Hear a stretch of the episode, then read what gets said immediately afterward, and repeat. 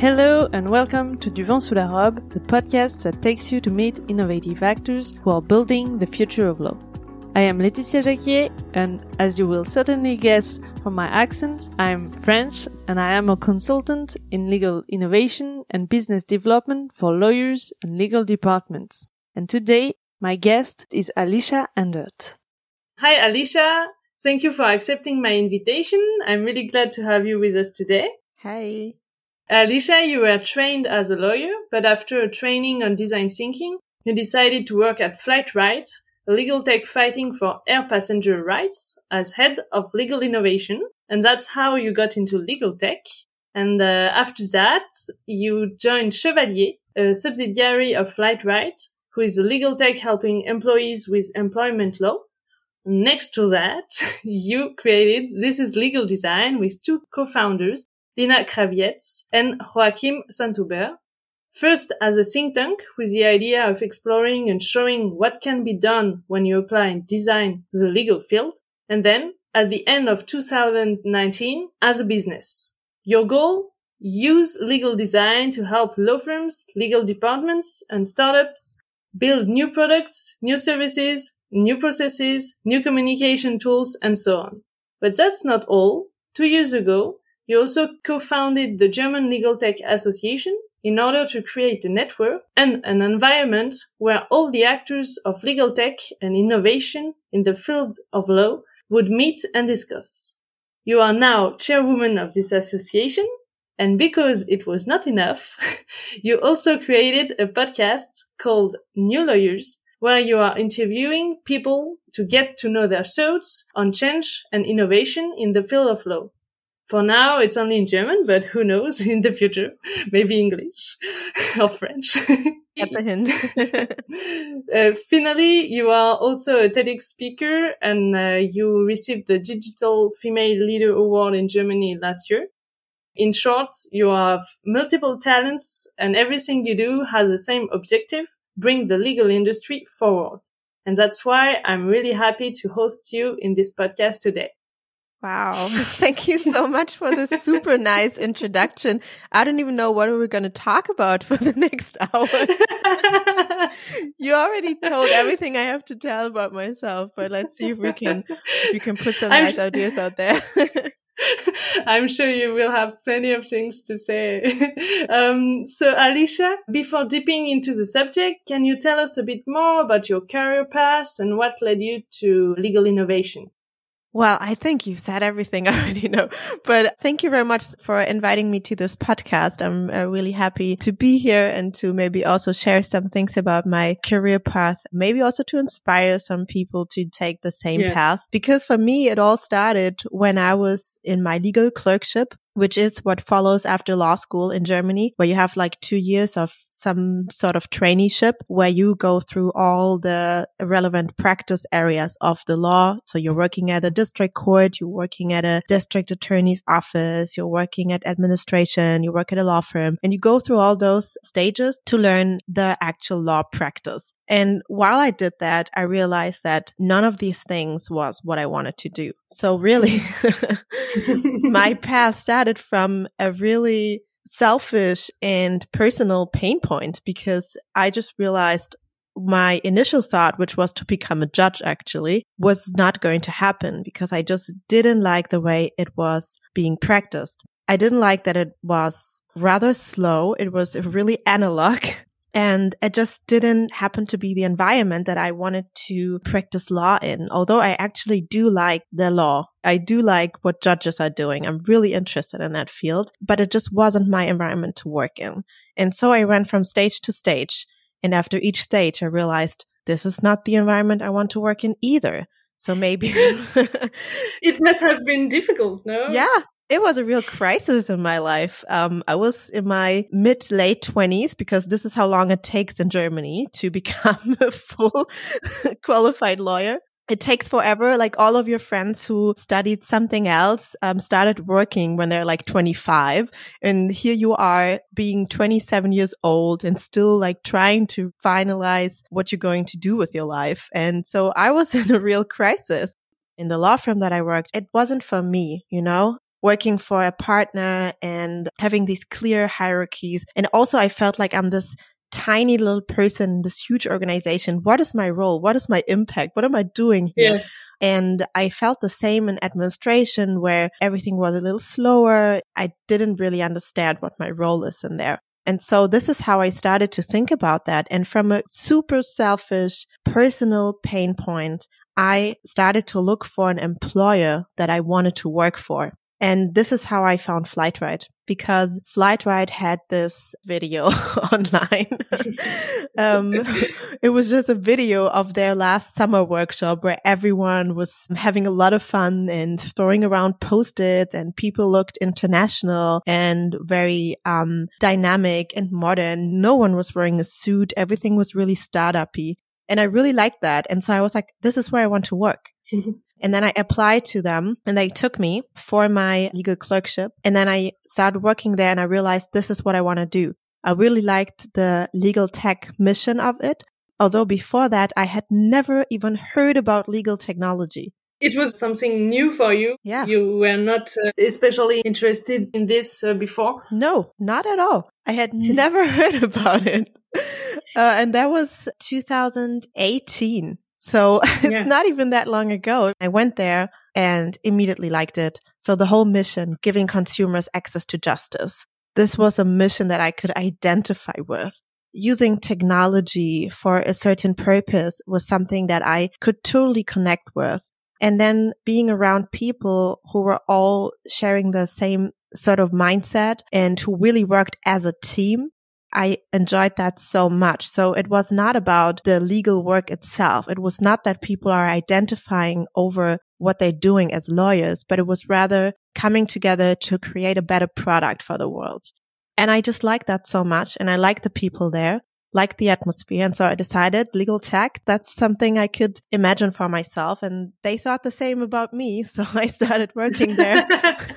Good match. Good match. Yeah, that was, that was a real match. Um, so I started working there as head of legal innovation later on. But I think that's like maybe a little bit interesting that I really didn't have it all planned out or I didn't think and uh, practice legal technology already for a long time and just was following this path. It wasn't like that. It was really coming from a personal perspective.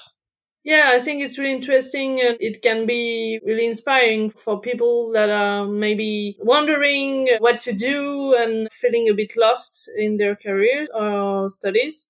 In what did you do exactly at Flightright? So at Flightright, I was uh, looking at existing legal services and also extending what was already there. So uh, one of my main practice areas, what I was looking at was how to create new products or other business fields in the same industry path. But it's interesting because I, in the end, I didn't even stay there that long. So I actually went quite soon to Chevalier, which, as you already said, is a daughter company and is a law firm helping employees with their legal rights. And um, I had the same role there. So I was also looking at our customer journeys and also how to create new business. So to create more opportunities to get customers to Chevalier, but also new products, new services that we could offer to them. So for instance, whenever someone got fired from their job, we actually have a really strong consumer employee protecting regulation in Germany. So we help them to get a severance payment or to get back into their jobs or whatever they needed in the situation. So this was our main service. But next to that, there are many more services that you can offer. For instance, sometimes people didn't get their last paycheck or the employer's reference or a certificate of employment that you get at the end of a job that we were checking for them to see how good they have been rated by their employer or even to help them to be rated better. So this was also really important to employees to find a new job. And there were many more of these uh, little services that we could build around our main service. Also, uh, sometimes people are still missing money or wanted to get more time off. So many services for employees. And I was looking at those and also trying to define new services for them. Oh, that's interesting. Yeah. and uh, why did you leave Flightright to join Chevalier? So by the time Flightright had decided to focus on their core product, which was air passenger rights regulation refunds. So whenever your flight is delayed or canceled, you have a certain right to refund according to the air passenger rights regulation yeah. in Europe. And this was like the main product of Flightright. And um, I was looking at new business opportunities right next to that. But by that time, Flightright decided to focus on their core product and Chevalier at the time was a growing business. So they were looking at new business opportunities and how to grow the partnership network and their core product into more services. So my skills and what I was doing at and focusing on was more needed at Chevalier than it was at Flightright. So it made sense for me to move over and I have never regret that because I had the chance to build on a startup that was at this point really just starting to grow. And when I left Chevalier, they had made so many important steps. So looking back, I'm really proud at what we did during that time. And I'm really happy that, that I could be part of that journey. I'm really happy about what happened then. But it is interesting because shortly after that, I did my switch to Chevalier in October 2019. And as you all know, February 2020 is when COVID really started yeah. to hit ground in Germany or basically everywhere. Yes. And so they had to change their business models during that time. Chevalier then was a business that was growing a lot because sadly, a lot of people lost their jobs. Um, yeah, that's true. Yeah, due to COVID.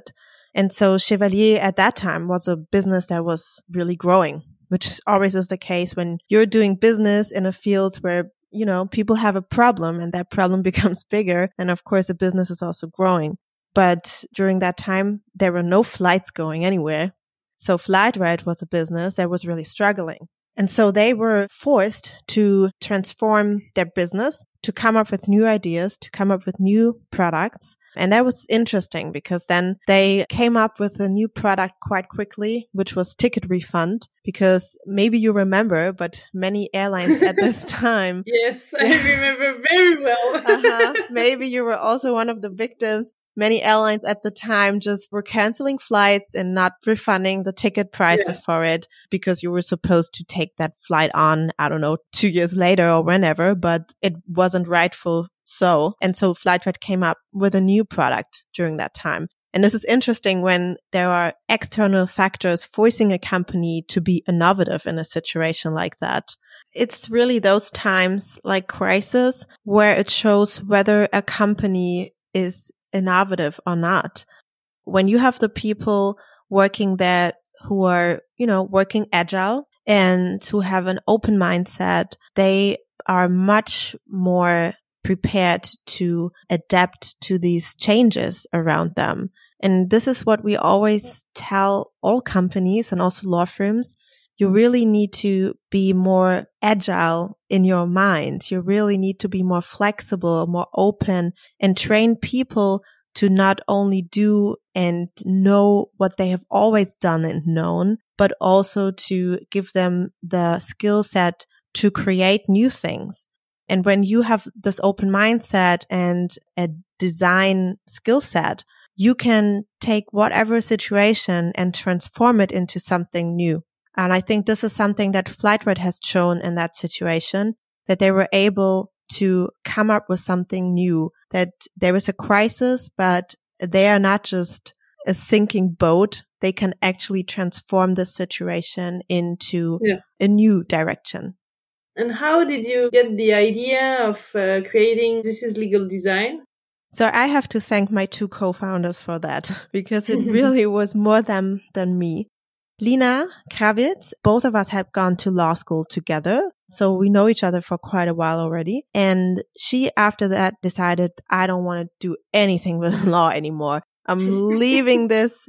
after her first uh, states exam, she went to School of Design Thinking at Hasso-Plattner Institute and she just wanted to do something completely different. And apparently design thinking is something completely different from law at least when you first look at it. And then she really also went off the law field and went to SAP and worked there as a design thinker and software innovation. So she really had left the field. But by the time in 2017, 18, legal tech had more and more become a thing and it was growing. And at that point, she also realized maybe there is something between software innovation, designing things and the law. Maybe this is a field for me as well.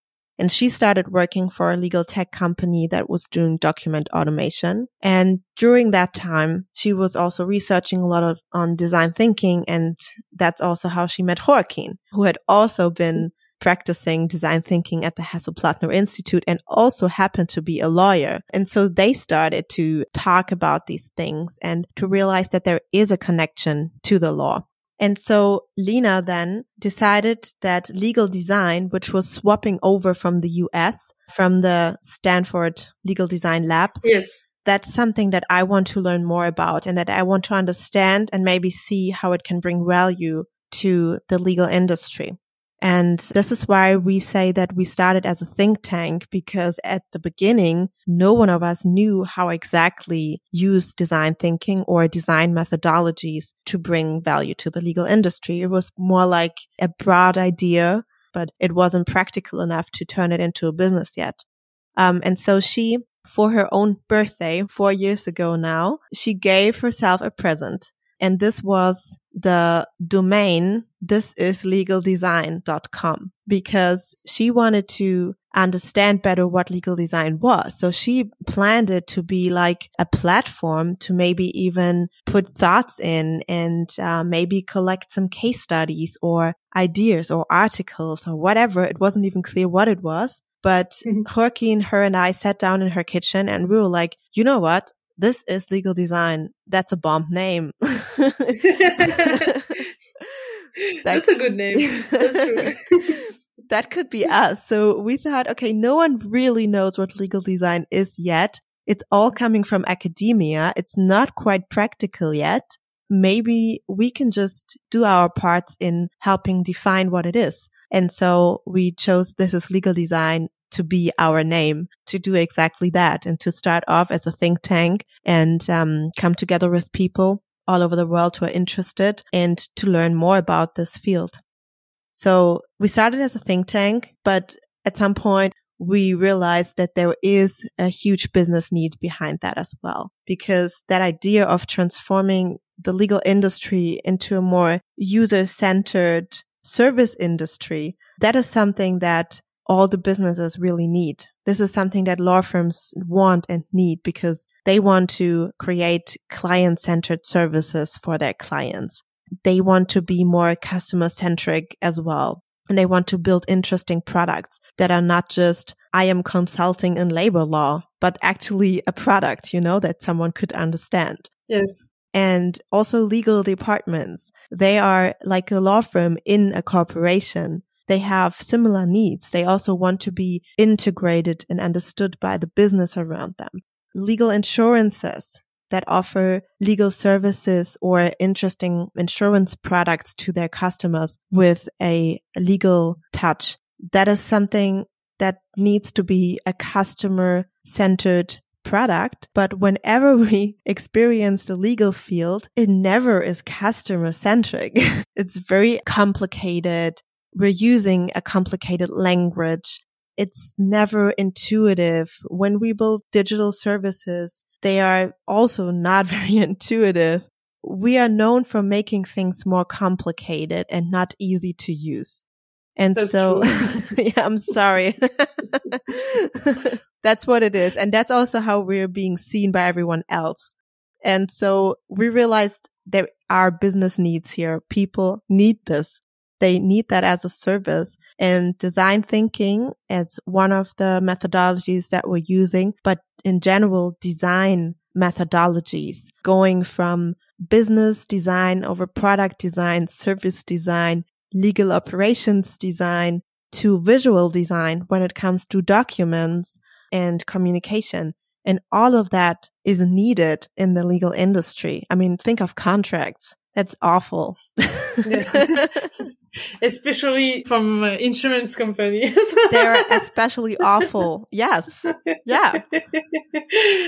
And this is what we realized. There is so much potential here because apparently none of this has been designed in a user friendly way. And so we realized there is business here and we want to become a service provider in this industry. And so we started as a consultancy firm in end of 2019 and of course, this was all during our legal clerkships and other jobs. And, you know, at some point you need to make a decision. Do you really want to do this now? Do you really want to give most of your time to this company or do you leave it? And we decided to give it all. Um, so I personally started that a year ago. Lena had started already a year before, so actually in the early 2020. And Joaquin is still doing his PhD, but that's really nice because he is really putting up that think tank thought that we never wanted to leave because it's really our belief that even as a consultancy, also as a business, we still need to constantly learn and develop. And so we kept the think tank close to the consultancy. And now we're also growing. We have a small team. Oh, so it's great. Can you explain a bit what uh, legal design is for people that don't know and uh, what is the methodology behind? Can you describe it briefly? Yeah. Okay, so in general, legal design means that you're using design methodology and principles within the legal field.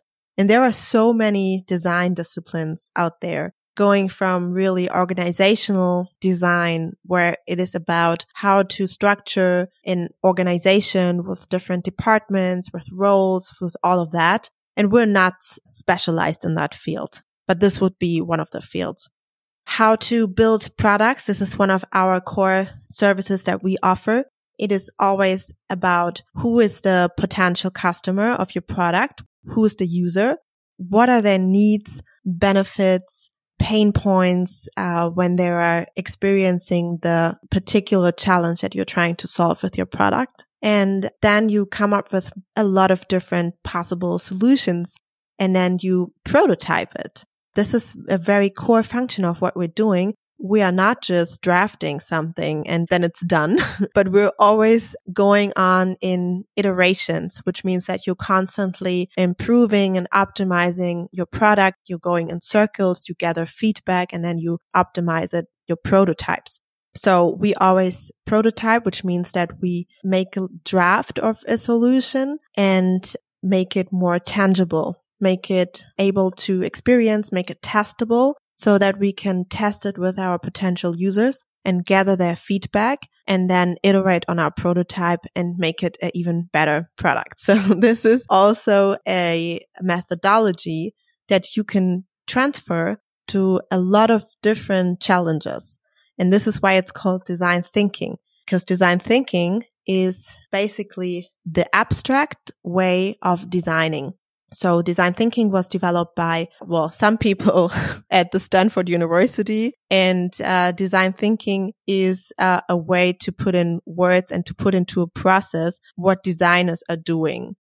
Uh, so what I describe to you now is basically the design thinking process, which always means you're starting with a problem before you go on to a solution. And when you are starting with a problem and you're trying to understand the problem from a user perspective, you're using many different methodologies, such as user interviews, which is one of the main methodologies that we're using, meaning that you're talking to your users um, and you really try to understand their challenges.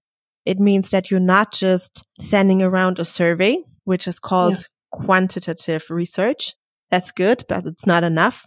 When you really want to understand why a problem occurs and not just that a problem occurs you need to do qualitative research. And so user interviews is one of the main research methods.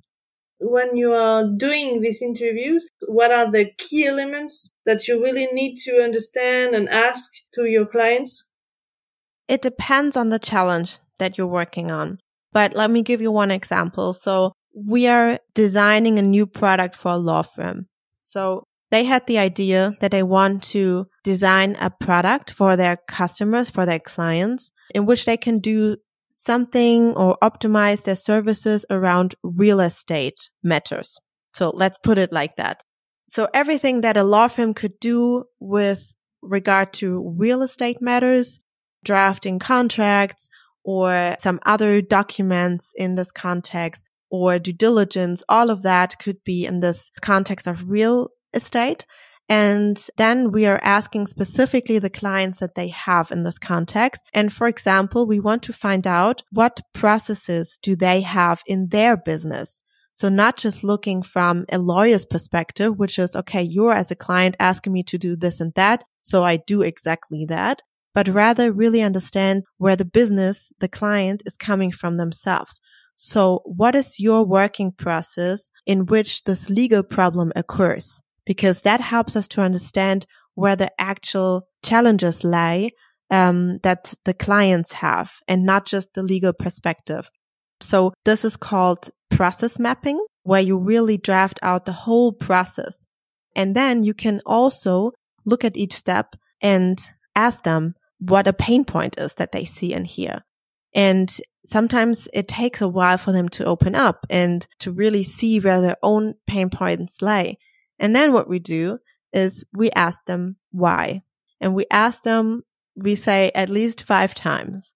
The five whys.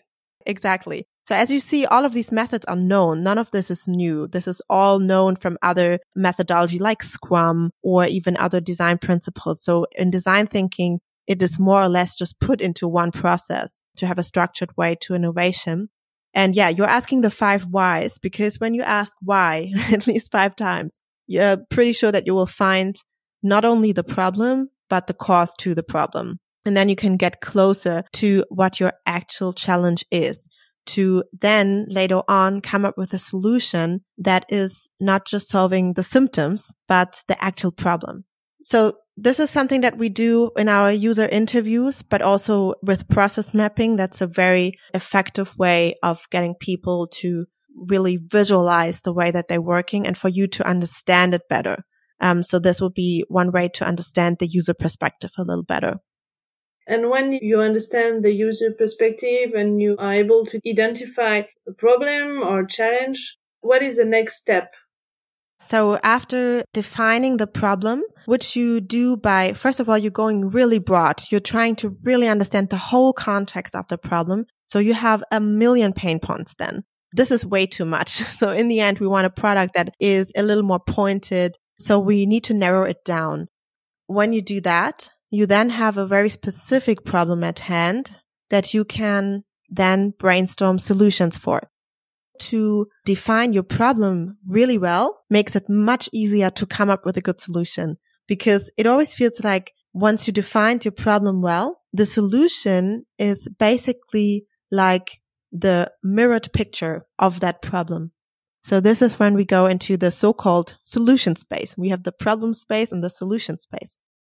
And in the solution space, you want to go broad again. You now know where the main issues are that you're trying to solve. And now you want to come up with a million possible solutions for them. Why we do that is because to generate a good idea, you need to generate many ideas. And so we use different brainstorming methods. And again, we need to narrow it down because we cannot have 1 million products solving one problem. so we narrow it down and we look at are there specific clusters? Are there some ideas that can be put into one solution? Which is the best solution? To define which is the best solution, you need to have some sort of metrics. So we have some matrices that we already use, but it's always good to have your customers' wishes at hand. So what are their goals? What they want to achieve with that new product? And when you have that, it's much easier to sort out your ideas and to select the right ones because mm. you already can um, put it into a matrix that your customer is basically giving you. And once you've done that, you're then prototyping. So this is what I've already described. You need to make those ideas more tangible because otherwise they are just like one posted and you want to get feedback. because you can always improve your product and it is very valuable to include the users into this process. Um, in that specific project regarding the law firm product in real estate, we also prototyped some sort of platform with the services that we had in mind included into the platform prototyping always sounds like it would take eight weeks to develop a prototype. And this is uh, something that I really need to get out of people's mind. So the idea behind prototyping is not to create a finished product. The idea is to make it tangible enough to gather feedback for it. And in order to do that, you don't need to have it all drafted out. You are just focusing on the key functions of your solution and you find an easy way to prototype it. That can be a scribble. That can be something that you draft on a paper. This can be something that you draft digitally by using design tools like Mural or Figma or even PowerPoint, whatever you have at hand that you can also actually use, that you're skilled enough to use. And then you just try to make your idea visible. And then with that, you gather feedback. So what we did is we then got back together with the clients of the law firm that we were consulting and we showed them what we got and we had them do little tests on it. So can you show me how you would create a document from this tool? And then we could see what works and what doesn't work because it is really valuable to have it at that point and before you started to go into a huge developing um, cycle. Yes. You know, it takes so much time and you really don't want to go forward with an idea that is not worth its paper. Can you give us some examples of innovative solutions that you have worked on for legal professionals and their clients? Yes, I'm happy to do that. So one project that I really like to talk about is with a legal tech startup they are called Legal Integrity and they have invented a tool that makes it possible for employees of companies to give hints to their employer if they see something bad that happened in the company, something like a law was broken or a misbehavior.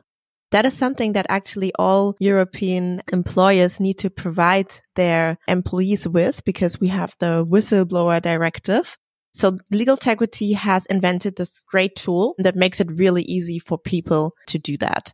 But they also realize that all of these tools can only be successful when people A know that they exist.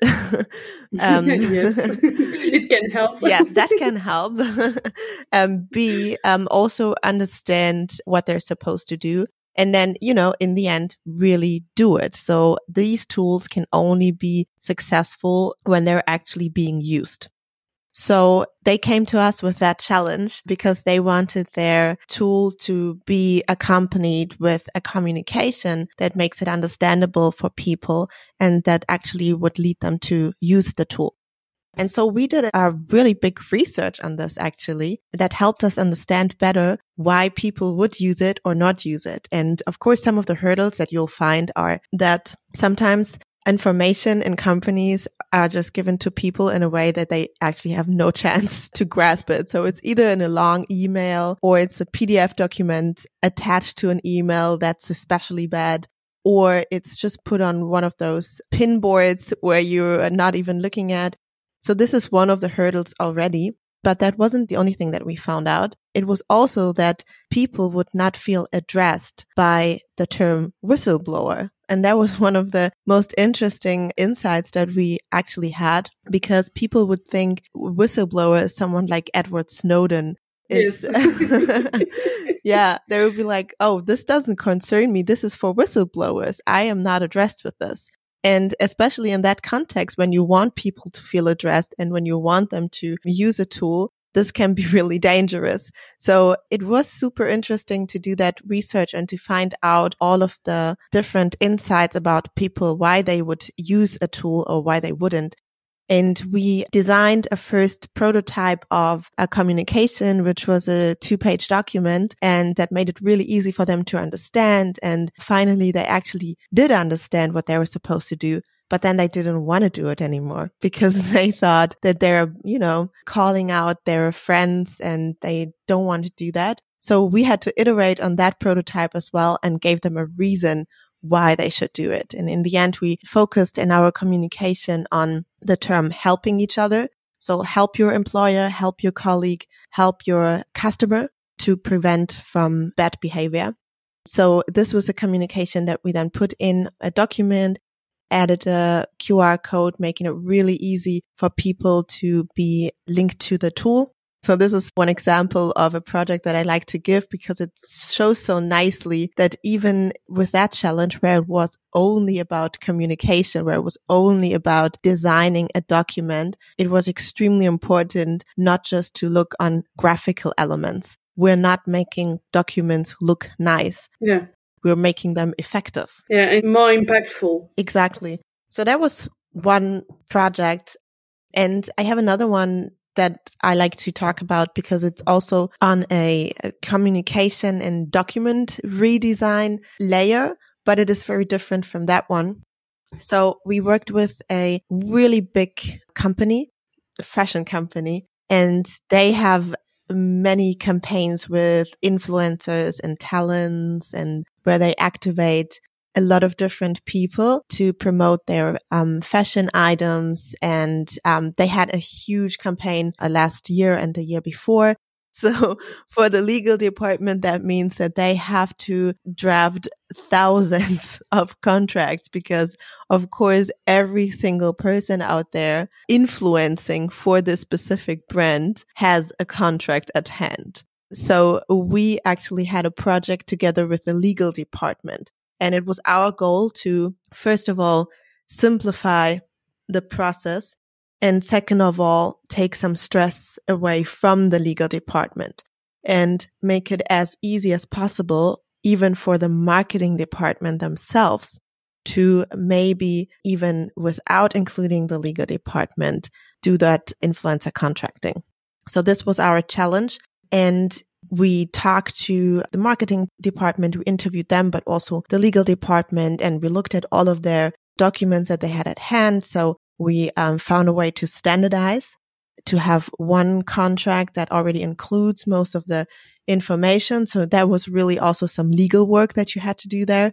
Yeah. To really go into the contract itself.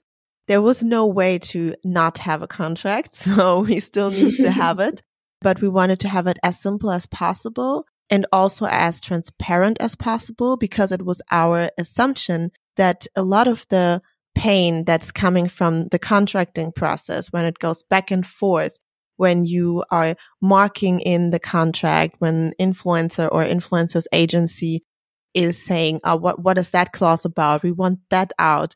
And all of that back and forth that you have it was our assumption that we could highly reduce that when we would make the contract itself more transparent and when we would not make it sound as much as a legal contract anymore so that people actually would be able to understand it and thus also build trust towards their contractor.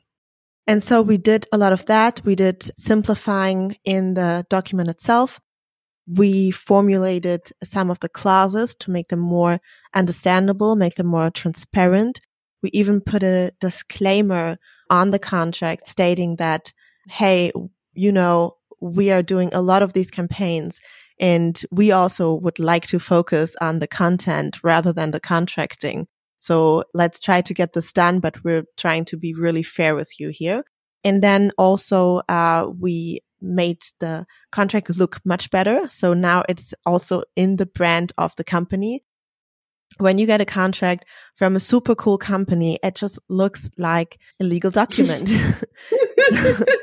and it has nothing to do with a cool brand that you're associating with the company. And that's super sad because you might have a super positive experience, but then you get the contract and you're like, wow, what is this? Uh, um, yeah.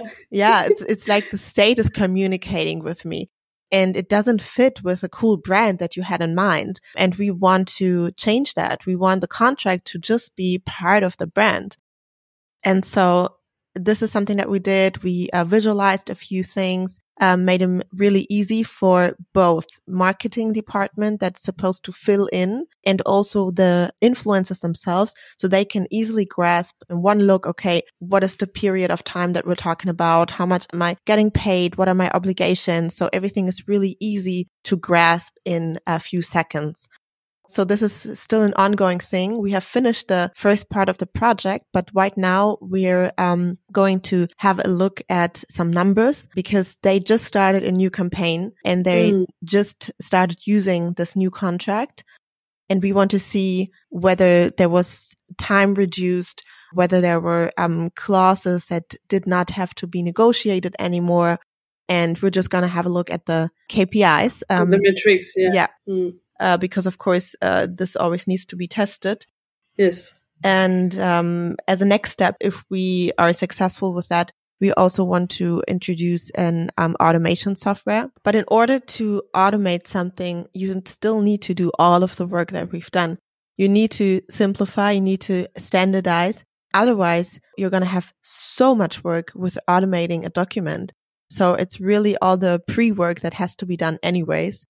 No, that's really interesting. Uh, it's really interesting what you said about um, the gap between the modern and uh, cool mm-hmm. image of a brand and then the legal document. Yeah, ruining and, it. Uh, it shouldn't be like this because um, the legal department is part of the company and of the brand, and everything should be on the same page.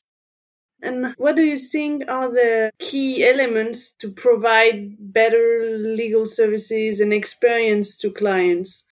So um, I think that we all in every legal service context need to be way more client centered, user centered, customer centered to really make people enjoy what we're doing because most of the times legal professionals are a little bit circulating around themselves.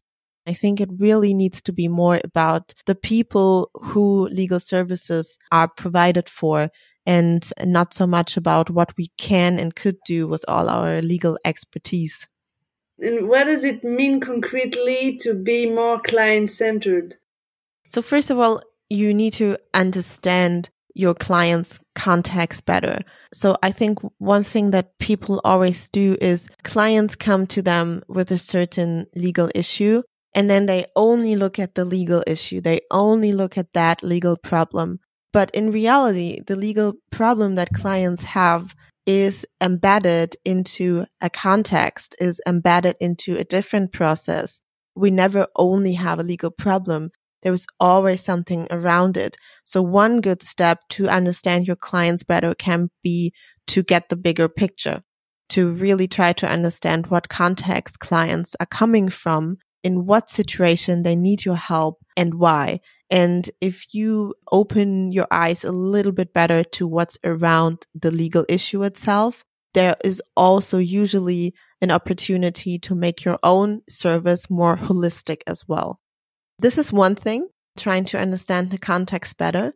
Another thing also is to actively ask for feedback. People don't do that. Yeah, that's really important. Yeah. Um, feedback is so important to improve your services. And it's really not a bad thing when your service isn't perfect because there is no such thing as perfect. And we constantly need to take feedback in to improve, especially in these times where everything's changing so quickly. Feedback is so valuable. And I think this is something that especially legal professionals have not really learned to value. That's true. Yeah, because it always seems like criticizing and making mistakes is a bad thing in the legal world. So another thing to be more client centered is to actively ask for feedback and take your client seriously with their feedback. And they love that. They like to be included and they like to be asked things. Clients would actually feel more valued when they're being asked for their own ideas and feelings, but they do. So I think those are like two things that you can do to be more client centered, understand the context and actively ask for feedback. I think we are not trained this way, and a lot of legal professionals are a bit afraid of asking for feedbacks exactly for the reason that you pointed out.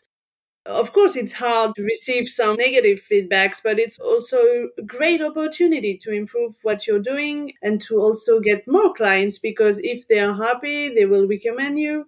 But yeah, of course.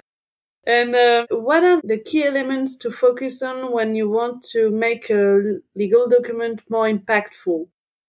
So the first thing that you really need to um, understand is what is the goal of the document? What are you trying to reach with that? And then this can be something like legal certainty, but it also can be that you want to put your collaboration into words and whatever it is, you need to understand and to keep that in mind when you're redesigning a document because the critical functions um, always need to still be included. And then you're trying to understand who are the users of this document. And that can be the people who are um, contracting, but it can also be that afterwards the document is being used by someone else or is being shown to someone else that, who also needs to understand that. Um, and then you need to understand uh, their needs a little better. So ideally, you also talk to people and you find out what works and what doesn't work. Um, it can be really helpful to have someone read out stuff to you and then ask them what they understood from that. Because if you want a document to be understood, uh, you need to test it somehow.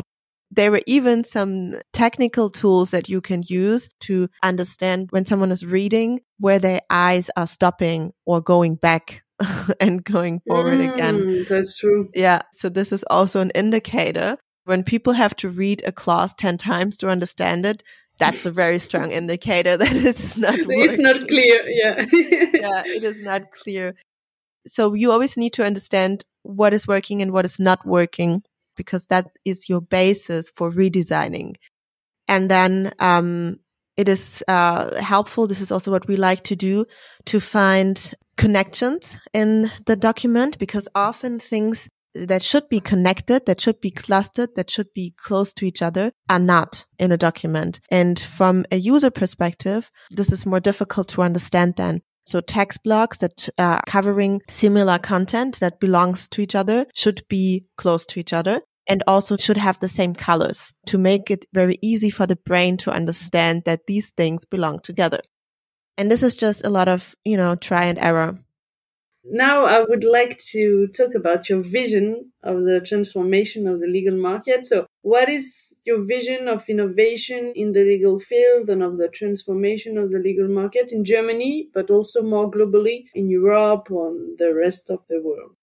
So of course, as a legal designer, I have to say, I hope that in the future, legal service providers, legal professionals in general will care much more about who the law they are making or practicing is for. I think we have definitely neglected that as lawmakers, but also as lawyers, um, as every legal professional. It hasn't been enough about who the law is for. And that is people that are humans who are not necessarily also lawyers. And on a more technical side, I am hoping that in the future we will have way more open data that we will also start to sharing data with each other much more because when you think about it, there is so much legal data being generated all over the world, even only in Germany every single day. We have court judgments every single day. We have tons of documents being sent around between legal professionals, between the state and its citizens. And most of that is not really being used and cannot be used by everyone because it is not open. It is not structured. And so it is just floating around but we have no way to use it and maybe also to build new applications on it that would make everyone's life much easier. And I think that could help citizens without lawyers, but that could also help lawyers to make better arguments, to make better predictions and to also, you know, make the whole legal system that we have more transparent. Yeah, that's true. And uh, how do you assess the maturity of the legal market in terms of uh, innovation and technology in Germany?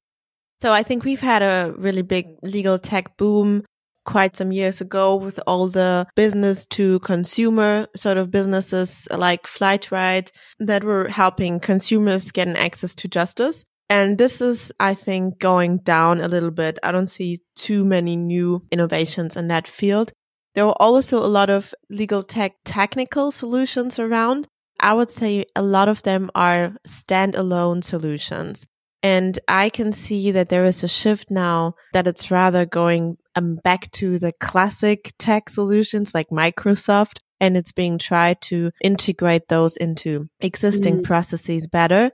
So there is definitely some movement, but sometimes I'm still a little bit disappointed in how slow things are going. Um, because we've been discussing about structured data and mindset issues for years now. And I mean, I have only joined this whole bubble four years ago, but still for this entire time, we've been talking about the same things. And there are still people feeding the narrative that legal tech is destroying lawyers and stuff like that. And I'm just like, I'm just like, why?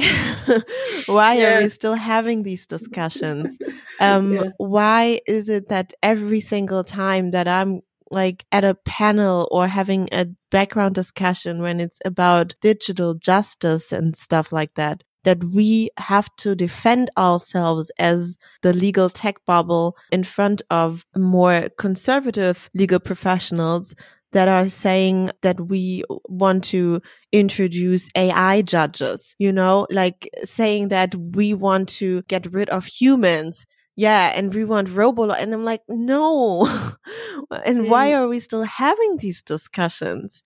I cannot believe that there are still people out there who are advocating for this, where really it's more like the legal bubble is like the one tiny island that is trying to defend themselves against technology, whereas the rest of the world and the rest of all industries have already made the step. Yeah, we should all work together. And do you have in mind some examples of innovative legal solutions or projects developed in Germany? As like Flightright is coming from Germany, I think this is still one of the most innovative legal tech companies that uh, we've seen over the years. And we also have another big company that is Bryter.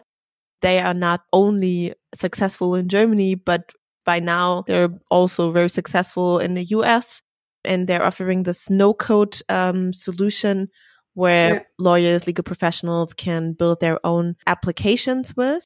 But we also see way more uh, movement when it comes to legal services. So much more law firms or alternative legal service providers that offer just one specific part of a service, but that being very optimized and automated not like in the US, but um, there are some like mass damages, like the whole scandal about the diesel affair of Volkswagen. Yeah, exactly. And there are some legal service providers that are really focusing on specific cases like that and they optimize the services in a way that no other law firm could really compete with that. And I think that is an interesting movement here. And we can also see that law firms like Fieldfisher, they have now just founded their own little legal tech company. So I think that's interesting that law firms start to sort of get branches that are just legal tech companies and they're just focusing on specific processes because they can automate and standardize and optimize much better. And I think this is going to be a movement that we'll see much more of in the next years as well. I definitely also see some small law firms that are starting new client centered businesses. It's not always only the big ones. And then let's also have a look at legal departments because they really want to be more efficient. They don't have billable hours. And I see also that's maybe one nice project made in Germany. The company Merck, which is a pharma uh, company, they and the legal department have developed their own contract lifecycle management tool for the company because they didn't find anything on the market that they really liked. And now they even licensed it and they are selling it to other legal departments. Can you tell us a bit about what barriers do you see to innovation in law firms and legal departments today? Yeah, I think one of our main barriers is that in order to create innovative solutions, we need to be able to work together with other disciplines, not only the legal discipline, because we will always need technical or communicational skills, marketing skills. We need to be able to work together with other people. And I feel like this is something that we just don't seem to learn while we're going to university. And then also later on, especially in law firms where people are surrounded mostly by legal professionals and not other departments. At least that is a little different in the, in the case of legal departments that we are not really used to working together closely with other disciplines. And I think this is one of our main barriers really that we have because we look at the law so isolated from everything else, but it's not. It's part of life. It's part of work life. It's part of processes. It's not something isolated. The law was just created to give a code to rules.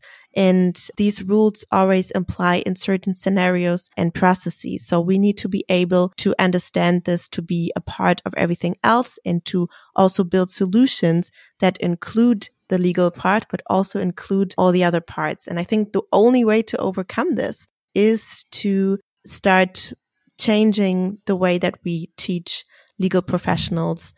We need to have more interfaces, intersections with other disciplines, make them work together on interdisciplinary teams.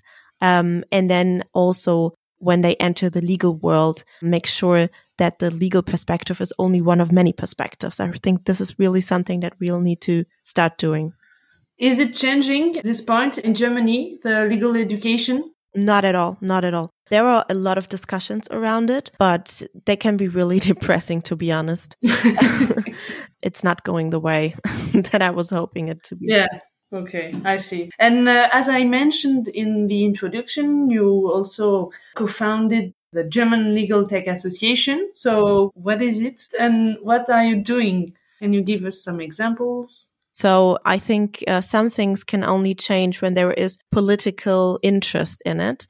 And there was already one reason why we founded the German Legal Tech Association. So basically we saw that right now politicians are talking to mainly two institutions in Germany when it comes to politics around the law. And this is the German Bar Association, the Chamber, and then there is a German Lawyers Association.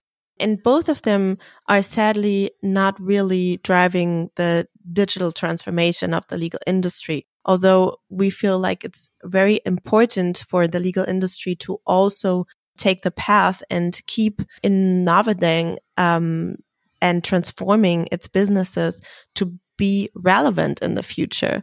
And so we thought that it needs at least a third player on the field to talk to a politics about these things and to have a different voice for people who actually want to drive this transformation process because there are so many. There is striving legal tech environment in Germany, but it was never heard on the political level. Um, mm. And there are law firms that are transforming their businesses and that want to make their businesses future proof, but they have never been heard in the political level. So this is something that really brought us to founding our own association. And um, the second reason was that we feel it needs a platform for people to come together, people who are like minded, people who want to drive innovation forward. And so we thought that it needs more network and exchange, especially during Corona times. This was really difficult. And so it was also another reason for us to really create this platform where people can come together and um, work on innovative solutions, share their ideas, also challenge their own ideas. Um, and now um, we have really introduced another player in the legal market in Germany uh, where we come together with our uh, members. We have quite a lot of events. Some of them are internally, some of them are public by now, but also we open up for broader discussions. For example, we've just recently started sessions on investing in legal tech because mm. it, there are not many um, invest in, in legal tech when you compare it to the fintech market. And so we started um, asking questions why that is. And uh, we had panels with founders, with um, investors, with people from legal insurances, really bringing together different perspectives and discuss these topics um, because we want to be that platform to build new thoughts, build opinions on the legal market. And then on the political side, we are really in exchange um, with politics and rewrite uh, statements and position papers. And I think we have to say that there was one big uh, success that we could celebrate last year uh, when we had our new government taking over in September. They actually created this coalition contract where there is legal tech in there for the very first time like ever. Mm. it really says, great. yes, it's great. Um, and we think and hope that this also has a little bit to do with the political work that we've done to raise awareness for this topic and to really bring it on um, politics um, agenda. So this is what we're doing on that side, which I think is very necessary to give the legal tech scene a voice as well. And uh, what advice would you like to give to lawyers and legal professionals who would like to innovate and change the way they are practicing law? I think it's always good to get in touch with other people.